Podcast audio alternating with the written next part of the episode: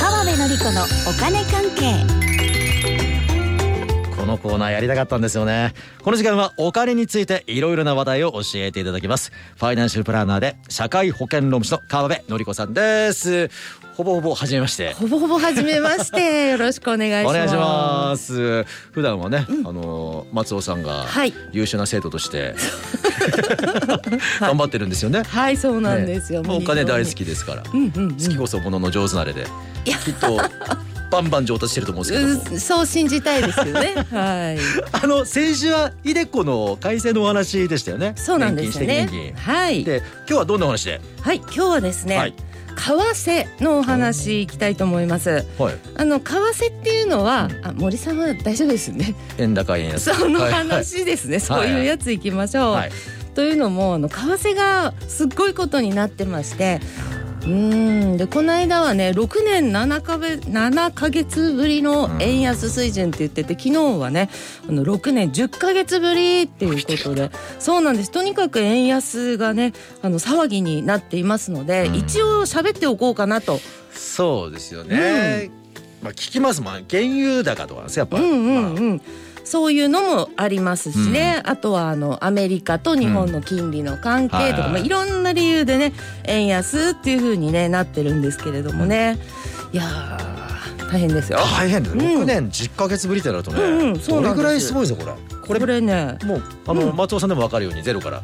そうですね松尾さんはやっぱりゼロからっていうところが重要なんでね大事なんですね これね。うんそうですね私もね一応ゼロの準備してきてるんですよ今日も。。そうですね。そこから行きましょう。 普段通り。そこから行きましょう普段通通りね、まずね為替の語源からいきますからね、本当にゼロですね。そうなんですよ。全然わかんないですそれはね。うん聞いたことこないです。れは川ね島為替の語源まあ多分ね諸説ありますがってやつだと思いますけれども、はもうねこの語源が本当にね最高なんですよさん最高。最高もう皆さんこの語源諸説のこれ信じていいと思うんですよもう震えるぐらい最高です。もう私震えますね震えるぐらいは最高いほうほうほうそうこの語源はですねえ「かわし」らしいですよ。よ。かわしえー、っと、うん震えますね。震えるいにや私全は然わかんないです。全然わかんないですよ。いや震えませんどこがこれどこがいやえどこで震えるぐらいの最高なんですかこ最高すぎますよこれね、ええ漢字で書くとですね、はいあの交わるっていう字、れ。マジあるはい。交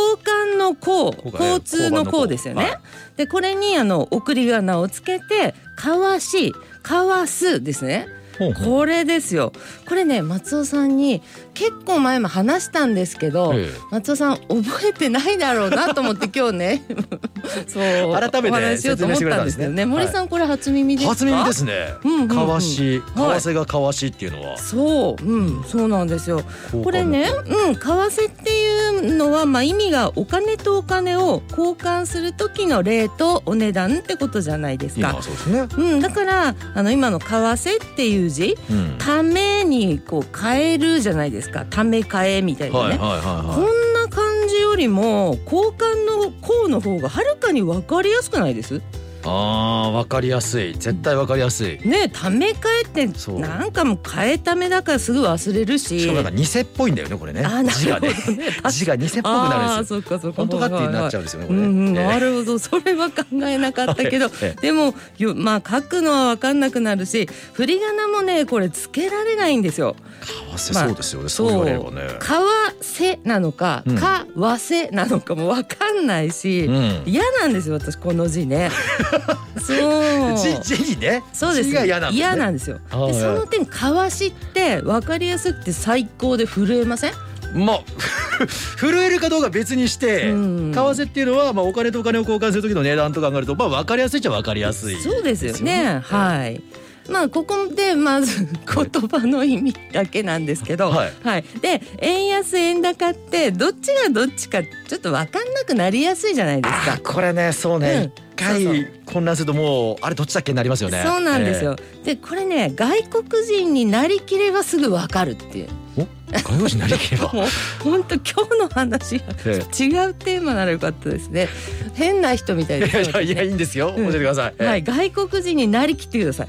ええはい、あのドルを持ってる外国人になりきるんですよ。はい松田さんいつもここでなりきるんですよ、はい外国人たにくね。さんドル持ってます。そうそんな感じでね。ははいい、であの日本に来たらやっぱり円が必要欲しいじゃないですか。欲しいです。うん、そこでうん1万円くださいってやっぱり言いますよね言いたいですよねそうですね。うんそうですそうそうそう、でその時にあの前回日本に来た時に100ドルだったから100ドル100ドル準備していたところでねうん。 「はいよ80ドルです」って言われたらどうですお前 が。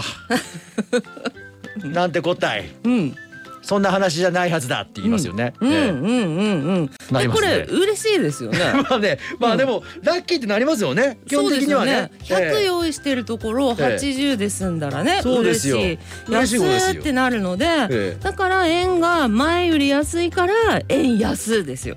ああ、なるほうどん。そうまどろっこ仕様で一番分かりやすいかもしれません。そ確うかなにね。んですよ、ええ気分的に外国人になればすぐわかる、ね。なるほど。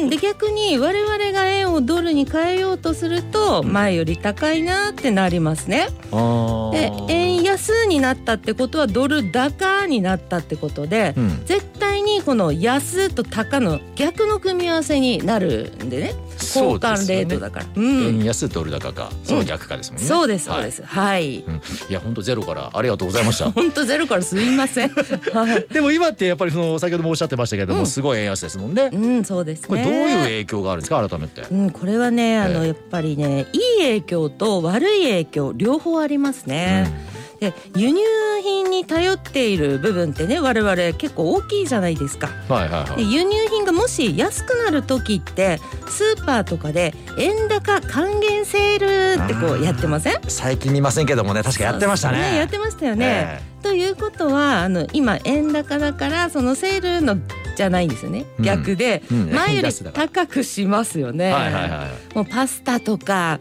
ワインとかチーズとか小麦粉とかね、うんまあね松尾さんの好きそうなものも ね結構 そうですよ高ねくなるわけで、ね、なっちゃいますようんね、えでえ原油なんかももちろん輸入なので、うんそのレートでも高くなるし、原油のお値段自体もね、高くなるからいやこれは大変で輸入をいっぱいやっているような会社とか、うんお店とかそういうところはねいやじゃあちょっと待ってよってねなりますようん。そうですよねその辺上がっちゃうと物価が上がってる感じに従ってきますからね、うんそうですね。逆にでも円安のメリットっていうのも教えてもらいたいんですけど、うん、これはね当然あるんですよ。ありますよね、うん、ええまあ例えばね、あのドルとか持ってる人っているじゃないですそうか。ですねドルでうたん、くさん持ってる方、うん、そうですね。ええでこれね実はね松尾さんも本人は分かってるかどうかは別として、はい松尾さんも持ってるんですよ。え私も持ってます森も持ってますかいやそれは知らないですけ ど、それ初めて会今って度教知っえてるてかくどうだかさい。うん松田さん持ってますかこれ松尾さんは隠し持ってるんですかあの人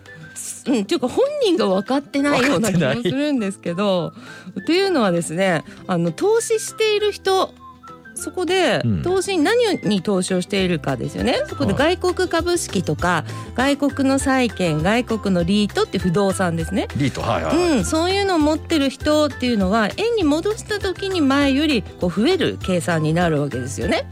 はあってことはね松尾尾さんね何持ってるかっていうとあの先週お話ししたイデコをやってるわけですよ。こうやってるんですね、うん、そこで外国の資産もね確か入ってたと思うので、それはこう円安で増えてるんですね目先ね。うん、仮に株価が上がんなくても、うんその円安っていう関係で今儲かっちゃうってこともあり得るってことですよね、そうですうそうです、うんまあ、株価も今結構ね上がり下がり大きくて難しいんですけれども株価が仮に全く変わんなくて上がんなくてもうん円安になったら残高を見るとあ増えてるっていうふうに、ね、なるので資産運用をいっぱいやってる方なんかは円安のメリットはね、まあ、感じてるかなっていうのもありますね。ですね、うん他にもやっぱねメリット輸出じゃないですかありますありますやっぱり輸輸入じゃなくて輸ね出今度はそうそうで輸すよね出を多くしてる企業ですね。えで日本のこう昔ながらの大手企業っていうのは工業製品を作って売るっていうね、うん輸出の産業多いわけですよえね。そうですよね、うんとなはると外国のお金とか投資の商品持ってたりとか、いはいあと外国にたくさん輸出してる、まあ、大手企業ですか、うんそういうところは円安決して悪くないよみたいなところもあるわけですよそね。ういう側面はねあるんですよね。いやでもなんかこういうふうに話してるとなんだか割と立場の強めの人がいい感じにちょょっと聞こえてくる感じしますね。そんな感じに聞こえてきました。うん、これは普通の人たちはもしかしたらちょっと困るなみたいな。う、うんがっちり値上げがね来ちゃいますよ。もう来月とか多分すごいと思います。円高還元性の逆の現象がそうですそうです。起こるというわけですね。うん、ええはいですねな。るほど。で円安値上げ。今うんあの賃金が上がってないっていう状況ありますよね、で物価だけが上がっていく現象うんこれになっていくかもしれないですね、はいでこれね松尾さんに聞こうと思ってたんですよはいはい。この賃金が上がらないような状況だけど物価だけが上がっていく現象ってなんていうか知ってますかって言ってあ「ーてんてんてん」っていう予定だったんですけどどねっちもうん物価だけ上がるとインフレですよね。うんどはっいちも上がるとスタグフレーション。スタグフレーションっていう可能性もちょっとこう出てきてるかなという。いやいやいやいやいやこれちょっとまだまだ話聞きたいですね。うん、っていうかまだなんていう今の円安の話にえ問題に入ってないぐらいで今日は ね終わりな感じですよね。ました。はいまた、えー、来週松尾戻ってくると思いますんで、はい来週また改めてお話聞かせてください。川辺のりこさんでした。どうもありがとうございました。はいありがとうございました。